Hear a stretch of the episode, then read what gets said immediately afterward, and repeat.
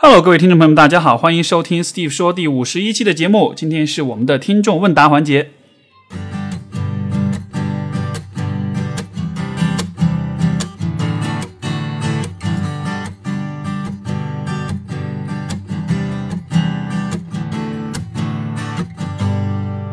首先呢，就是上一期的节目第五十期，跟这个动机在杭州老师那一期发在网易上面，然后。呃，很多网友反映说我那边没有更新，实际状况是发了之后一直没有过审，不知道什么原因，我删了再发，依旧又一直都没有过审，所以这期节目就卡在那儿了。所以如果各位是通过网易来收听的，还没有听到那一期的话呢，就试试看喜马拉雅呀、荔枝啊，或者是 iTunes 这几个平台吧。然后这期节目我录了，等会儿希望网易能顺利发出来哈。那个希望没有，希望他们不是故意的不让我发节目了。那个按理说其实也没有聊什么很敏感的话题或者什么的哈。那我们今天第一封信啊是这样的：我发现自己跟男性相处会有选择的，不想跟有女朋友的男生玩，而且希望男生的焦点是自己。当我知道男生有女朋友后，心里会不好受。啊，我知道我对男生没有情爱的喜欢，可是无法控制自己会吃醋。甚至昨晚回到琴行，看到一个跟我很好的老师给一个漂亮女孩上课。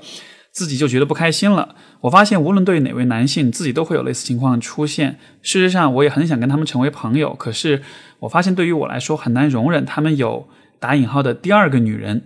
啊，跟我分摊他们对我的关注和爱，甚至自己有啊，自己会有勾引那位名花有主的男性，让他们分手，而我成为他们女朋友的可怕想法。当然，我并没有这样做，只是觉得奇怪，我为什么会有这样的想法？我又该如何跟男生相处？为什么我跟男生相处总是不能自如？为什么跟他们相处，我想到的关系就只有男女朋友的关系，而且是，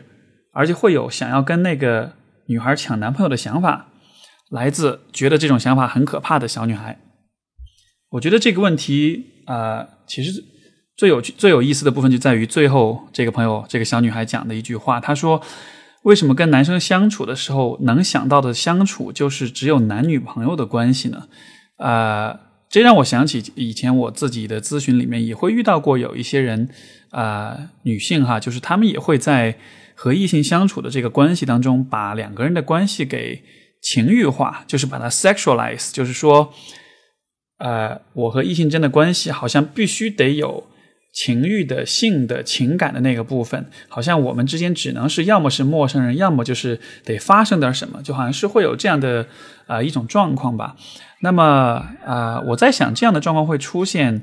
啊，会不会是因为说对于这个这位听众啊，对于这个觉得这个想法很可怕的小女孩来说，你和异性的关系，就是会不会你在和异性的关系当中，其实你是会有很强烈的。恐慌和不确定感的，因为我的理解是，我们和每一个人相处，那个关系其实都是一个我们无法预知、无法预料的，对吧？啊，我认识一个异性，我跟他会，我跟他关系会发生些什么，会走向哪个方向，其实都是没有办法知道的。所以说，我们这就是为什么我们刚刚认识一个新的朋友的时候，会有新鲜感，会有好奇，会有兴奋，因为一切都是未知的嘛。那未知会勾起我们的好奇心。从而呢，我们就会啊很有兴趣的去了解这个人。但是好像对于你来说，我在想是不是说啊这种不确定性、这种模糊性，好像可能对于你来说是比较难以承受的。就是说，因为你看未知的事物，对有些人来说会激发他们的好奇心，而对有一些人来说呢，可能就会让他们感到很焦虑，让他们感到好像一切都是模糊的，是不可预知的。那这样子会让你觉得紧张。而当你在紧张的时候，啊，是不是就是你会努力的想要去寻找一些可预测性，寻找一些啊，就是这种规律，或者是啊可预见性的这样的一些东西？那么男女朋友的这个相处，在我看来就会是一种已知的现成的一种关系模板。那么当你和男生相处的时候，你会习惯性的套用这种模板。你看，其实你对于有些男生，你并没有说。想要去和他发展情感关系，但是还是不自觉的会去套用这个模板。那么我就在想，当你套用这个模板的时候的目的是什么？会不会就是说，啊，虽然你并不喜欢这个男生，但是如果用男女朋友的关系的这样一种视角，用这种情感化、情欲化的视角来看待两性关系，其实会是一个比较让你能够理解、能够把握、让你觉得比较安全、让你觉得能够预测的这样的一种啊一一种关系的状态。所以这是我看到你的问题的时候的啊一个反应。然后另外很有趣的一个就是说，当你看到其他的男性会有伴侣的时候，你会想要去抢，对吧？你会吃醋，你会嫉妒，会展现一些这种啊攻击性。但，我说的攻击性不是。真的要去攻击他们，只是说你会有那种比较强的情绪的反应，对吧？呃，这个部分当然怎么说呢？我要因为我并不了解你的状况啊，但是我做一些推测和猜测，就是我不知道你是否，比如说你在你的父母的关系里是否有过类似的状况，就是说啊，也许比如说你的父亲有出轨的行为，而你的母亲对于父亲的这种行为的反应是非常强烈，是非常激烈的。呃，非常激烈的，然后在呃你们的家庭关系当中，可能你也会站在母亲的一边去指去呃抨击、去攻击、去批判你的父亲。那么这种呃强烈的这种情绪反应，或许会跟你自己的以前的这种人生经历有关。就是说，这里面涉及到一个问题，其实是这样啊，就是很多时候我会发现，在跟我来访者工作的过程中，会发现。很多时候，我们的情绪，或者说我们对于某些特定事物的情绪，呃，有的时候其实并不来自于我们自己，有的时候其实是来自于别人。当然，最典型、最常见的一个状况呢，就是说，有的时候我们会很容易感到自责。当我们和别人相处的时候，我们会啊，经常会怪罪自己，说：“哎呀，如果事情走的不顺利，一定是我自己做的不好。”其实，当这样的状况发生的时候，当我看到我的来访者的这种自责情绪过于的强烈，强烈到就是已经脱离现实，已经没有必要的时候，往往呢，我就会是尝试着去看一看他们的这个成长经历啊、原生家庭啊这样的。然后你往下去发掘，你就会发现这种自责的这种习惯、这种倾向，好像是在成长过程中慢慢的被父母有意识的培养起来的。呃，我有的时候我也会把这个点去点破哈，我会告诉来访者说。我注意到你很你的这种自责，习惯性的自责。我在想，有没有可能，其实这种自责是是你的父母有意无意的、故意的，就是说，呃，培养出来的。因为你的自责对于他们来说是好事情，对吧？因为你便于能够更好的管理你，更好的控制你，你会更顺从。所以，类似的一个道理就是，当你看到说这种吃醋，呃，看到这个，呃。就是你友好的男性和其他异性之间很亲近，这种亲近的关系威胁到了你和这个男生的关系的时候，你会有这种吃醋的反应。那么我就会想说，也许这种吃醋的反应，这种强烈的情绪反应，它可能也是来自于其他的某些关系，它并不像是一个在此时此刻在当下你面对这个男生以及他的伴侣的时候所体验到的一种啊正常的反应。对吧？因为你看，我们看到一个有女朋友的男生的话，可能我们的反应就是哦，好吧，那就有呗。就是说，这个反应应该是很简单，是很单纯的，对吧？但是你会有这样一系列的这种嫉妒也好、不开心也好、吃醋也好，所以就是呃，或许可以把我们可以把这这一系列情绪反应看作是一个植物。那么我会好奇，它的种子是在什么时候，是被什么人种下的？这个呢，可能会是我觉得这个状况需要你自己去顺着这个方向去思考、去寻找的一个啊这样的一个情况吧。另外还有就是第三个角度，就是说，你看，好像在你的性你你所描述的这种状况，希望男生的焦点是自己，希望不要有其他人来跟你分摊对你的关注和爱。那么。是不是说，对于你来说，你其实是非常在意别人是否关注、是否认可你、是否在乎你的？那会如此的在意，反过来说，是不是因为其实你自己是很担心、很害怕自己不被爱、不被关注的？啊，会不会说你其实很害怕那种在别人心目中不是第一、不是最焦点的部分这样一种状况？当你意识到自己有可能不是那个最被关注的人的时候，啊，也许会感到很伤心，也许会感到很难过，也许还会感到很愤怒。当你有这样的一些情绪反应的时候，是不是就会有那种打引号的可怕的想法了？那么如果这样来说的话，为什么自己会是这样的一个状况呢？为什么你的价值感、你的自信、你对自己的认识如此的依赖别人是否关注你、是否把你放在焦点的位置上呢？啊，这里面可能会涉及到，比如说自卑啦、低自尊啦，或者说对自己的认识过度的依赖别人啦，这样的一些状况，就这些也是你有可能去探索的方向。然后，其实我还想到一个角度，就是说，啊，这样的一些想法，你看，其实你自己能意识到，你只是想一下而已，它并没有影响到你的行为。所以说，有没有可能就是把这些想法，啊，就只是接受这些想法的存在？我前段时间看了一个蛮有蛮有意思的一个例子，就是在有一种心理治疗有个流派叫 ACT，然后呢，就是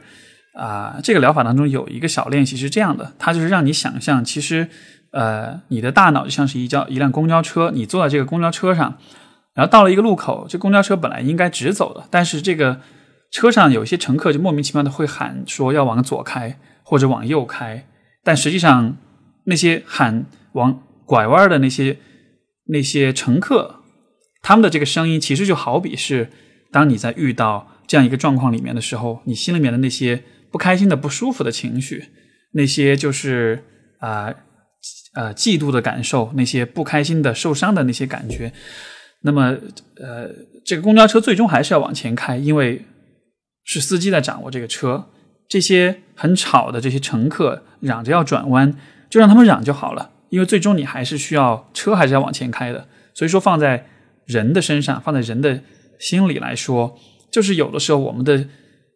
内心、我们的情绪上是会有一些。这样那样的反应，有这样的那样的一些想法、一些幻想，但是，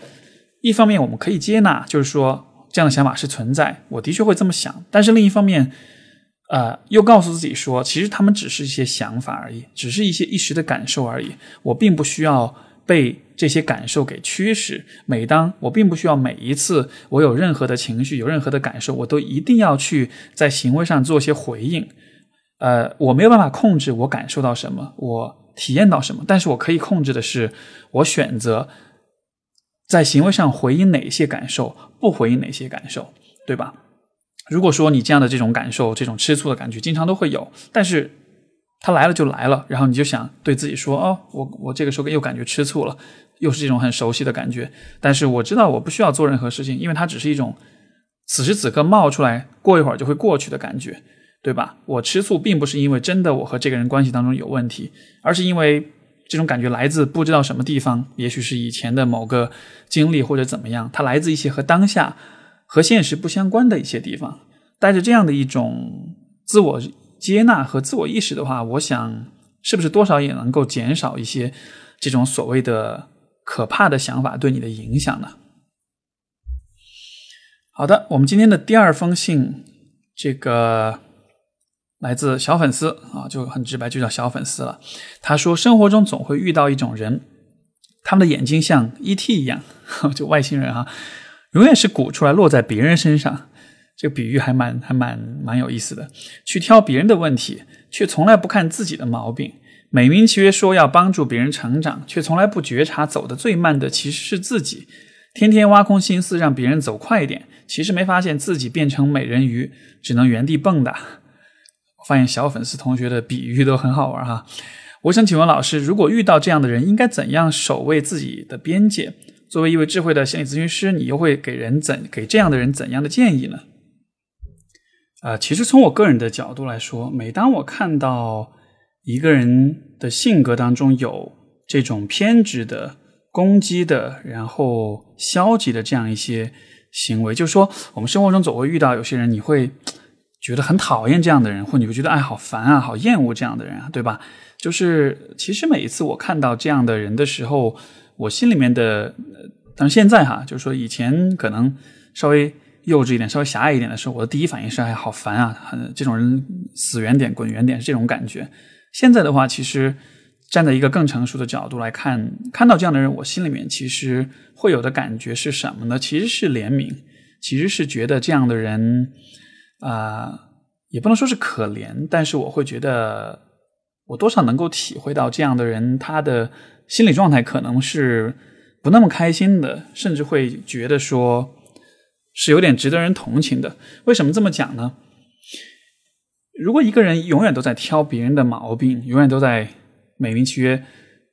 帮助别人成长，去把注意力都放在别人身上的话，他在逃避什么事情？他在逃避关于自己的什么事情，对吧？你想想看，一个人如果永远都在看别人，那他其实是没有时间，也没有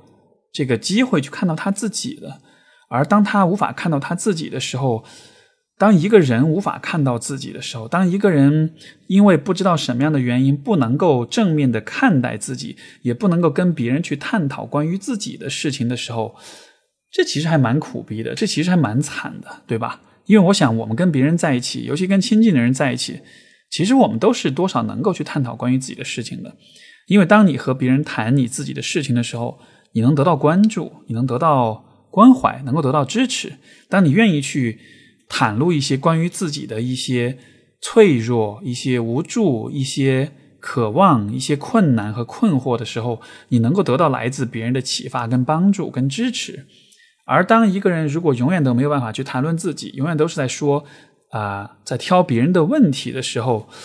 第一，我觉得他自己他的这个人的自我，我觉得应该是蛮被自己忽视，也蛮被别人所忽视的吧。另外一方面。这样的人应该过得蛮不开心的吧？因为你和别人的互动永远都停留在一种挑剔的这样一种层面上。那是否因为挑你挑剔一个人，这样的话，这样的互动，这样的关系，应该是不会让，应该是不会特别令人愉悦的吧？所以说，怎么讲呢？你描述的这种人，我生活中有遇到，然后我会觉得他们过得还蛮不开心的，所以。呃，也许你会对这样的人很不爽、很不耐烦，但是就我看到会觉得，哎呀，其实你想想看，这样的一个人，他来到这个世界上走这么一生，是以这样的一种方式，这样一种挺孤立、挺不被关注，完了又和周围的人相处的不那么开心，以这样的一种方式过完一生的，有没有觉得其实还蛮惨的？有没有觉得你其实还蛮想要用一种更更博爱的、更仁慈的一种眼光去看他们？但至于为什么一个人会变成这样子，那我的一种推测哈，一种猜测是说，可能对于这样的人来说，他们会觉得和别人探讨关于自己的很多事情，尤其是探讨关于自己的不足跟缺点，是一件很危险的事情。就是说，也许比如说这样的人在曾经的经验当中，比如说在家庭在原生家庭的这个环境里面，可能是很被挑剔、很被批判的，他们可能。本来自己也是愿意去和别人探讨自己，啊，披露自己的脆弱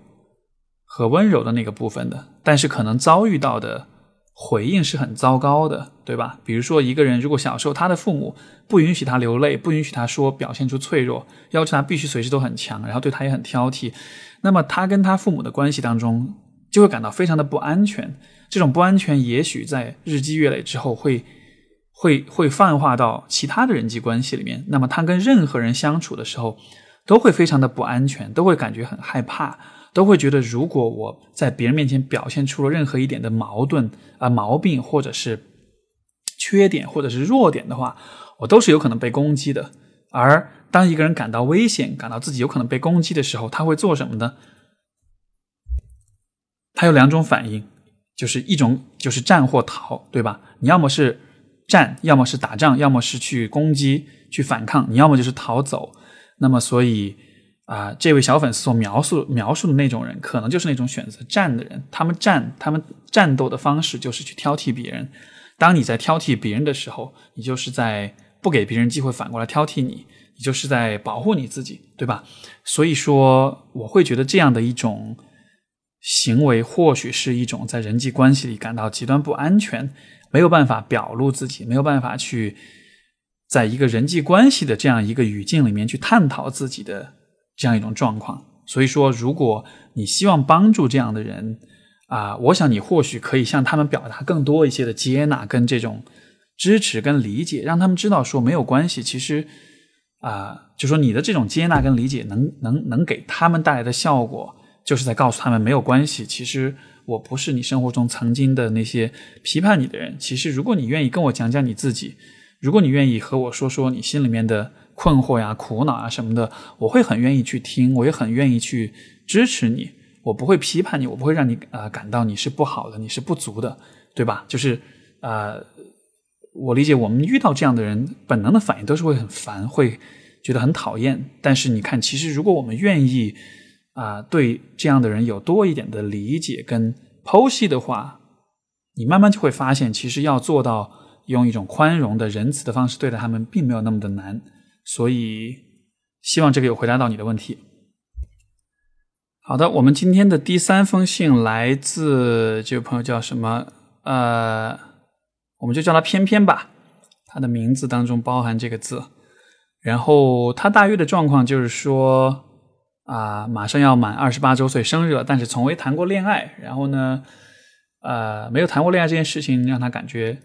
有点担心，怀疑自己是不是性格有严重缺陷。然后他的状况大概是这样，就是说是在啊。毕业两年了，月薪有十 K 左右，然后啊，信比较长，我总结它的内容，就是去年二十周二十七周岁生日那天跑了个马拉松，但是也开始前所未有的焦虑啊，一个就是没从来没有谈过恋爱，第二个是赚钱太少，然后他又说赚钱太少呢，其实也不是问题，因为相信通过专业的提升，这个收入也会不断的增加，但是在没有谈过恋爱这个问题上，自己不知道该跟谁说这个问题。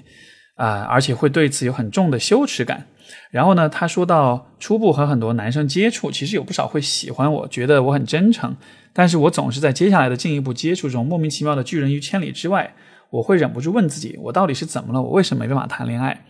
然后他说，我的生活还是呃丰富的，有很多的兴趣爱好，然后也被认为是有见解啊、优秀啊、性格好啊这样的一些。也能吸引一些有想法的男生，但是进一步的互动就会发现自己没法自然真实的展现自己了，觉得自己不漂亮，觉得生活不够精致，觉得不够 social，所以说啊，也有可能是因为比较介意自己的家庭背景有关啊，因为是来自河北一个普通农村家庭啊，没有办法真正的接受自己，没办法更进一步的把真实的自己给别人看啊，觉得真实的自己有可能会没有人喜欢。所以，因为这样的状况呢，就是努力了这么多年得到的东西，其实就是都是，啊，哦，就是说努力了这么多年得到了许多想要的东西，比如说自己的兴趣啦，比如说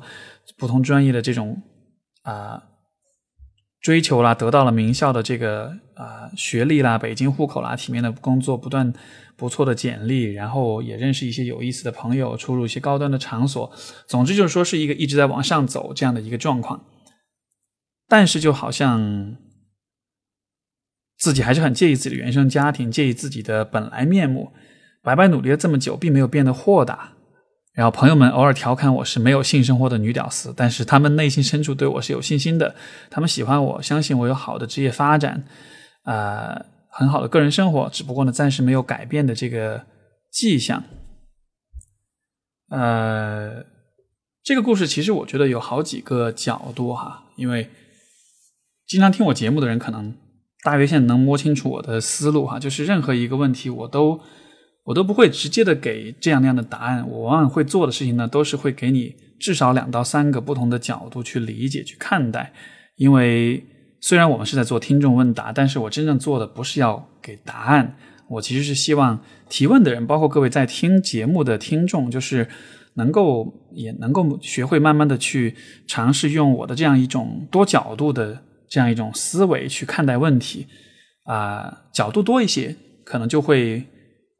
更容易找到解答，更容易找到出路。那么，我会我个人是觉得这是一种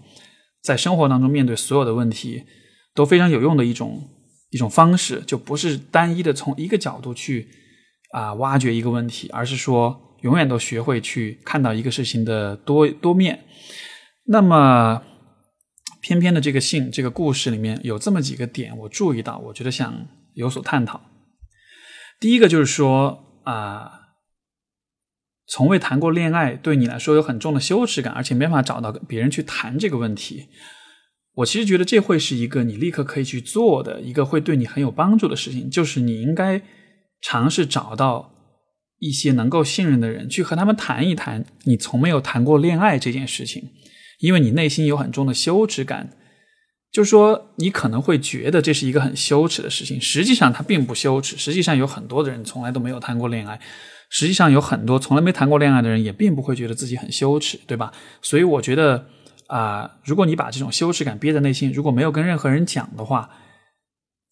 这样的这种情感上的孤立，可能会带来的一个印象就是你会觉得你是你，其他人是其他人，你跟其他人是完全不一样的，你自己在偷偷的。背负着这种羞耻感在生活，然后你的，然后你会觉得周围的人都没有这样的问题，你会觉得只有你才有这样的问题。就是当你背负着一些你觉得难以启齿的东西的时候，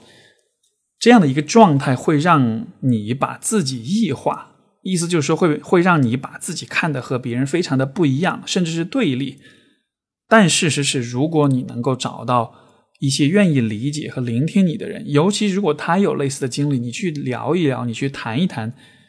你去做一些分享跟披露，最后你会发现，其实我和别人没有那么大的区别。其实我的这些感受很正常，其实别人也会有，甚至说，其实任何一个人放到我的这个位置上，可能都会觉得有点羞耻感，对吧？我在想，如果我是你，我二十八岁没有谈恋爱。呃，羞耻感我倒不一定会有哈，我可能会觉得比较郁闷吧。人生苦短，前面二十八年一点乐子都没有，好不划算啊！呃啊，这这是开玩笑哈。那么，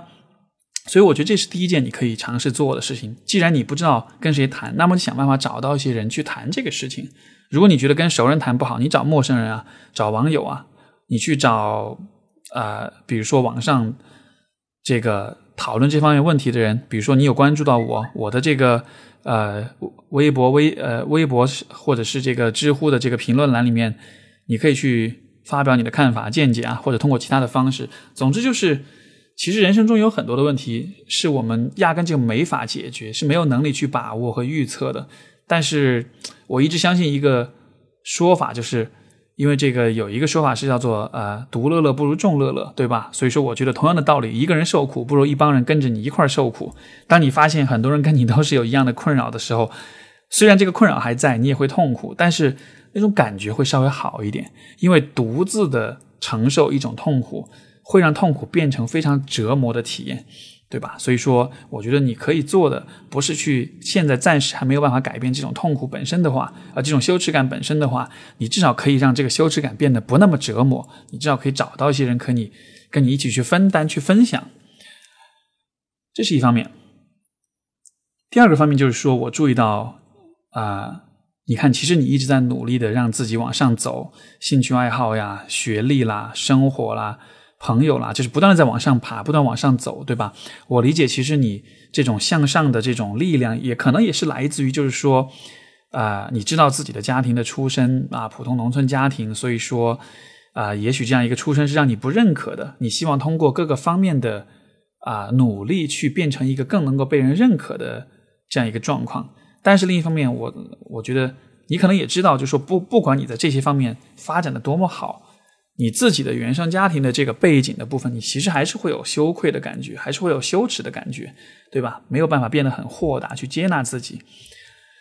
这一个部分，我会觉得，你看这种对自己的不接纳，对自己背景的介意，它其实是个双刃剑。意思就是说，我会觉得，就幸亏有这样的一种介意。可能你才会有很强的动力去做很多事情，去改变自己，去学习，去提升。所以在这个层面上来说，这种介意其实是帮了你的。呃，当你谈到自己的介意，你会觉得遗憾，你会觉得是白白努力了。我倒是觉得并没有白白努力啊，因为如果你不介意的话，你可能现在还在。这个农村里面，你可能没有这么多的发展，对吧？所以我开个玩笑，就是你其实是这种介意、这种自卑感的既得利益者。你从他，你从这种感觉里面，其实是得到了动力，得到了向上的这种发展的。而且现在你看，你得到的，你把你得到的东西和比如说在你的在你的家庭所在的那个环境里，其他的人一做对比，有没有发现自己其实蛮赚的？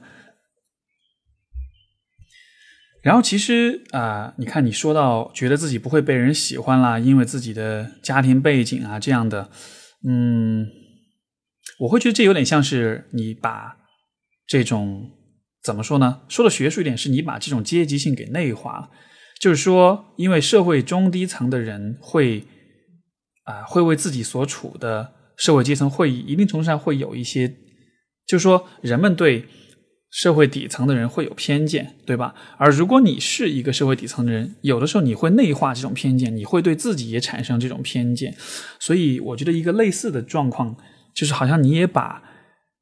你来自的这个社会阶层、这个背景，就是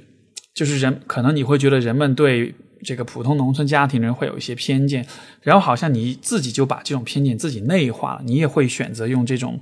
从这种偏见的角度来看待你自己，会觉得别人不会喜欢你，不会接受你。但是事实上是，我承认，的确有些人可能会介意这个问题。但是这又是一个啊异化的问题，就是说，这又是一个，你看，你把你在看人的时候，你的视角是我是我，别人是别人，我和周围的所有人都是绝对对立的，都是绝对不一样的，对吧？但事实是。可能有一些人的确会介意你的背景，但是肯定也有其他的人是不介意你的背景的。但是好像你在看人的时候，你似乎会做一个假设，就是所有的人都会介意你的背景。当你有这样的看法，我理解这种介意也好，这种对自己的不认同、这种不接纳也好，也许是来自恐惧，也许是来自。自我保护，也许是担心别人会对自己批判，所以说我把自己放在一个跟周围人都比较疏远，没有人能走进我内心的这样一个状况里面。我知道这样能让你感到安全，但是你在感到安全的同时，你就没有办法去了解周围的人他们到底是怎么想的了。这个举个例子，就有点像是，比如说，啊，你去参加一个聚会，对吧？但是，呃，也许你自己的性格比较内向，或者也许你觉得周聚会当中的这些人都。啊，比你优秀很多，所以说，当你走入这个聚会的时候，你会怎么办呢？你就会自己拿一杯饮料，然后就独自一个人坐在角落里面，然后尽可能的不去跟任何人讲话，因为你会觉得一旦讲话就能看出对比，就能看出差距来，就会显得你自己很弱，显得自己很不成功，对吧？所以，好像我觉得你在人际关系里似乎也是这样一个状况，就是你会因为你会逃避，因为你会。退缩会把自己隐隐藏起来、掩盖起来，所以当你这么做的时候，其实刚好他就阻止了你去了解周围的人是怎么样子的，从而你就没有办法看到。第一，不是每一个人都会介意你的背景，或者是对来自农村家庭的人会有什么样的看法。第二，就是也许有些人反而会有共鸣、有认同。或者说，其实别的人他们有其他的一些他们自己也不能接受的东西，你就会发现，哦，原来我介意的是我的家庭背景，另外一个人介意的可能是，比如说他的这个啊成长经历，还有一个人介意的可能是他以前的情感经历。然后你会发现，其实哇，每一个人都有好多自己介意的东西啊。虽然介意的方向不一样，虽然我每一个人在有自己各自的成功的方面，但是每一个人也都好不完美啊。每一个人也都有好多 自己无法接纳的东西啊。然后，当你有这样的认识的时候，当你通过和别人的深入交流跟互动，发现这样一个现实的时候，这其实也是，就是我觉得我做咨询的一个对我很重要的一个一个启示。就是以前我也会觉得说，哇，看到比我成功的人或者是怎么样，会觉得自己有点自卑。因为工作的缘故，能够接触到各种各样的人，也能够看到他们内心的各种各样的挣扎啦、痛苦啦、困惑啦这样的。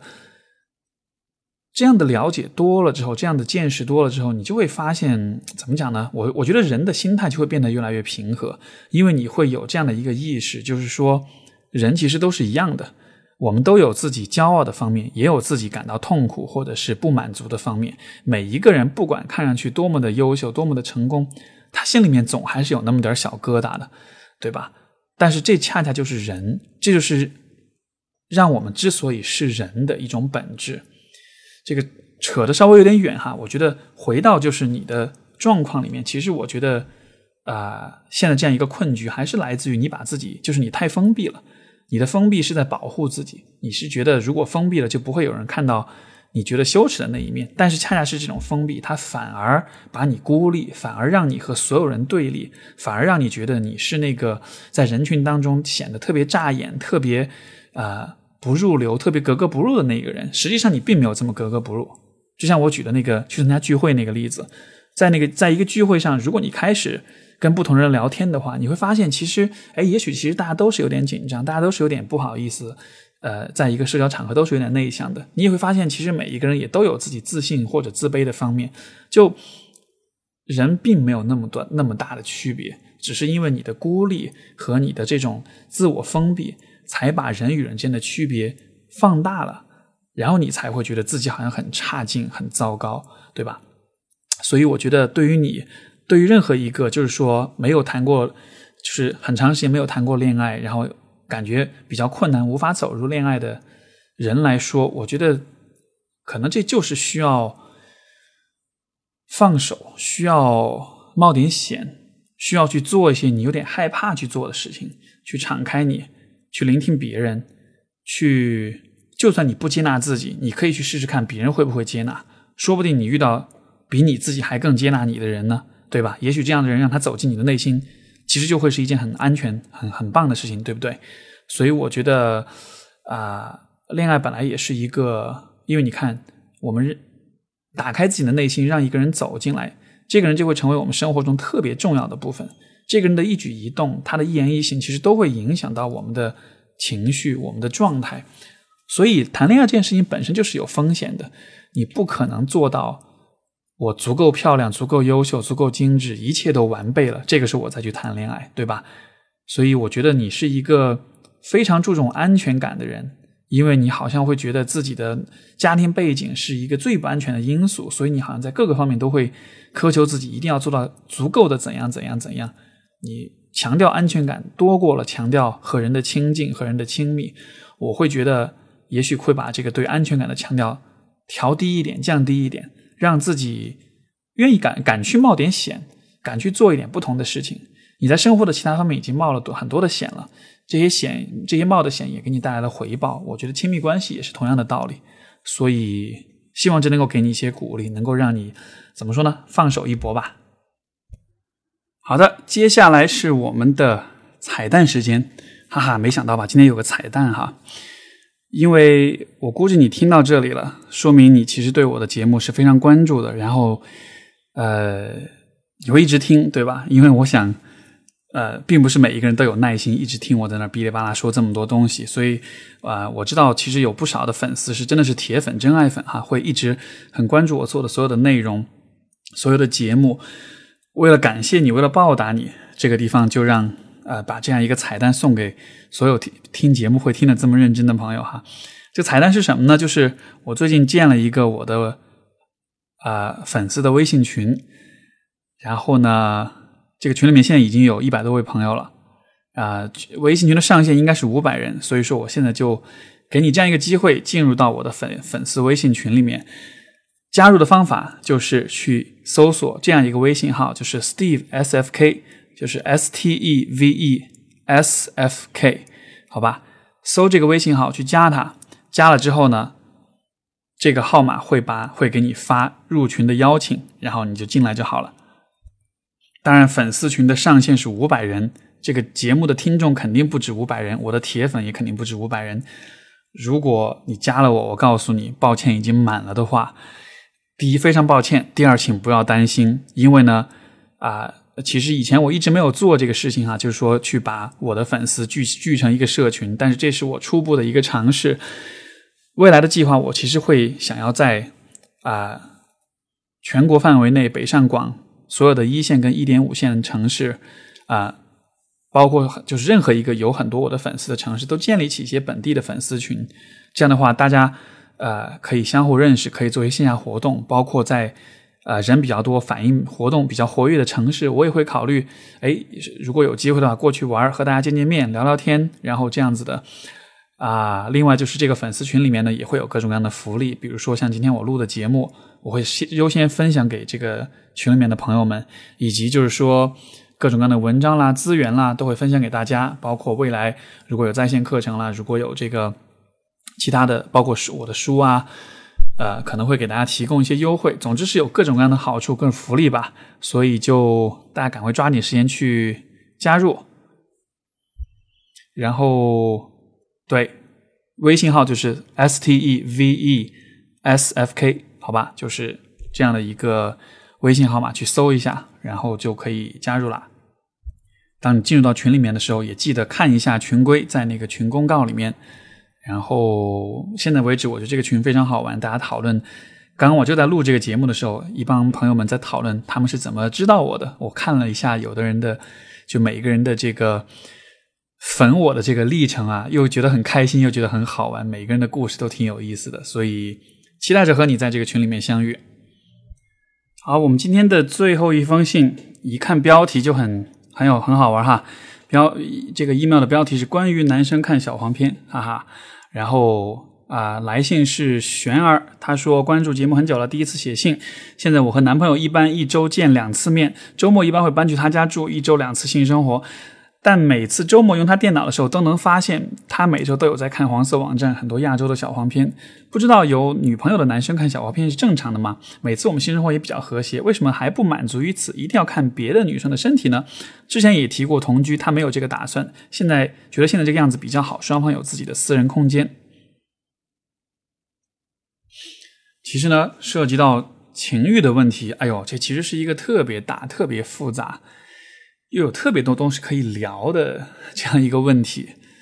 只是遗憾的是，我们的这个大环境总体来说，好像是不太让聊这些东西的哈。其实我会是觉得，我们聊感情就一定会聊到性，或者必须聊到性，聊到情欲。不聊这个东西的话，我们聊感情其实就是不全面的。嗯。我觉得是，我觉得还是这样，还是以我一贯的风风格和方式，就是我给你几个角度，然后你供你去参考、思考和与与男朋友对话，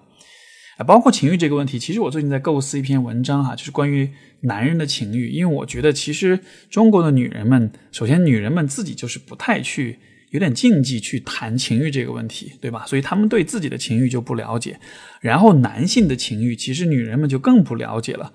对吧？当女人们探讨男人的情欲的时候，会用一些很简单粗暴的一些词，对吧？男人都用下身思考啦，这样的一些这种标签式的这种语言，这些语言它的意义其实在于可以用一种大家都能接受的方式，呃，糊里糊涂的把对于男人情欲的问题糊就是糊弄过去、应付过去，实际上你并没有真的。了解，就是对于男人来说，情欲是意味着什么？我之前有发一个微博嘛，就说其实很多女人不了解，对于男来说，情欲可能是生活的非常核心的一个问题。呃，男生在十八九、二十出头的时候，他的欲望，很多人的很多男生的欲望的那个强度，你很多女生都是没办法想象的哈。所以说，呃，对那篇文章，我最近看有时间，我尝试把它写出来，因为大纲都已经列好了。啊，我觉得会是一篇对大家很有启发的文章。好，我们先回到这个问题啊，玄儿的这个问题，我觉得有这样几个角度，你可以去理解跟看待。第一个就是说，对于你的男朋友，或者说对于每一个人来说，能够让他 turn on，就是能够让他有欲望，能够让他唤起他兴奋的这个是什么？这个点在哪里？其实每个人是不一样的啊。包括就是你们的性生活虽然和谐啊。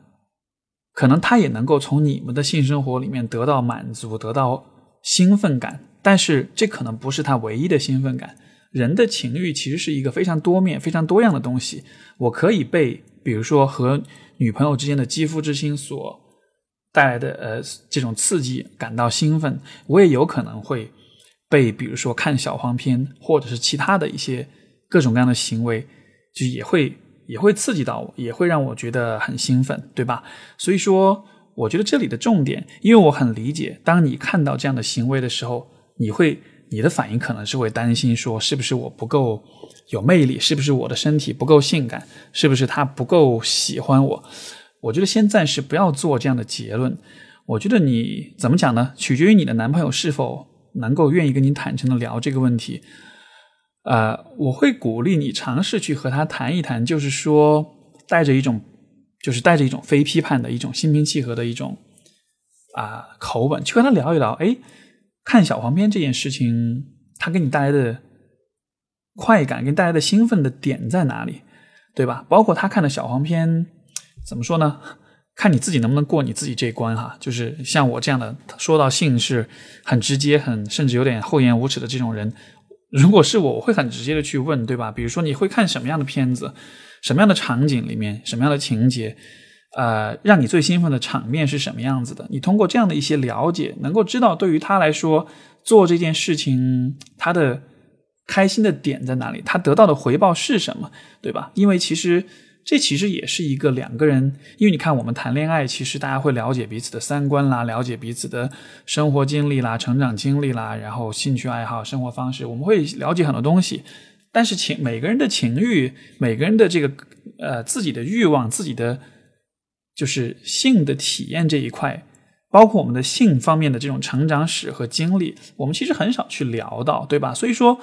两个人在一起，你有性生活，你很和谐，这只是说你们两个自然之间通过怎么说呢？就是在不交流、不探、不了解的情况之下，慢慢的摸索，自然的形成的一种表面和谐的一种状态。但实际上，每一个人的情欲细化到所有的让他兴奋的点，让他让他让他有兴趣的这样的一些细节来说。可能两个人，可能很少有人是非常了解自己伴侣的情欲方面的状况的，所以我倒是觉得可以。既然他喜欢看小黄片，那这可能是一个他的情欲的需求的这种表达。我倒是觉得可以借助这样的一个机会，去更多的了解，对于他来说，他的情欲是怎么样，他是怎么看待自己的情欲的，什么让他很兴奋，对吧？呃，这个是一个角度。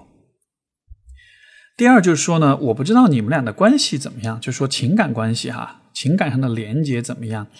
呃，我的理解是，如果两个人非常的亲近，非常信任彼此，在关系里感到安全，能够去直抒胸臆的去表达自己内心的想法的话，你们其实是可以去谈这个问题的。但是你们好像没有谈，那么我仅就是仅仅基于你给我的信息，以及你谈论这个问题的方式，一些细节。我的一种直觉的猜测是，可能你们的关系并还没有那么的深，可能你们谈恋爱的时间并不是特别的长，所以你们俩之间的关系就是关系的质量可能还没有那么高，对吧？在这样的情况之下，其实呃，看小黄片其实只是一个，我我会把它就是，如果我们从关系的层面来理解，看小黄片只是你们两个相处过程中诸多问题的其中一个。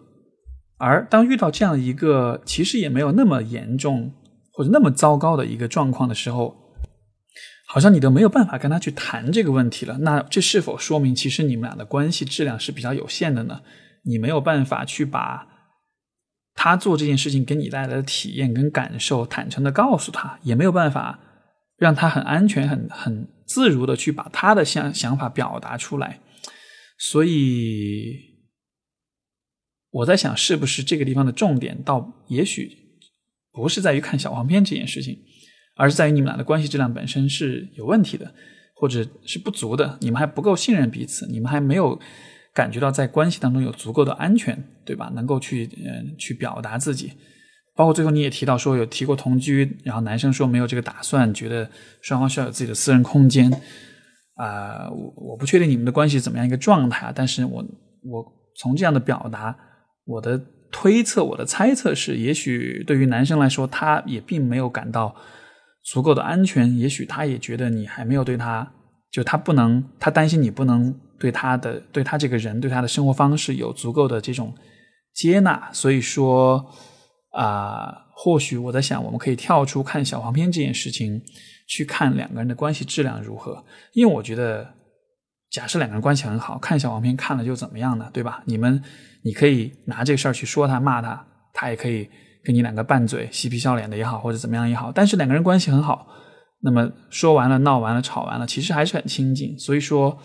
我觉得重点不是看小黄片，而是看小黄片这件事情影响了你们的亲亲密度。所以，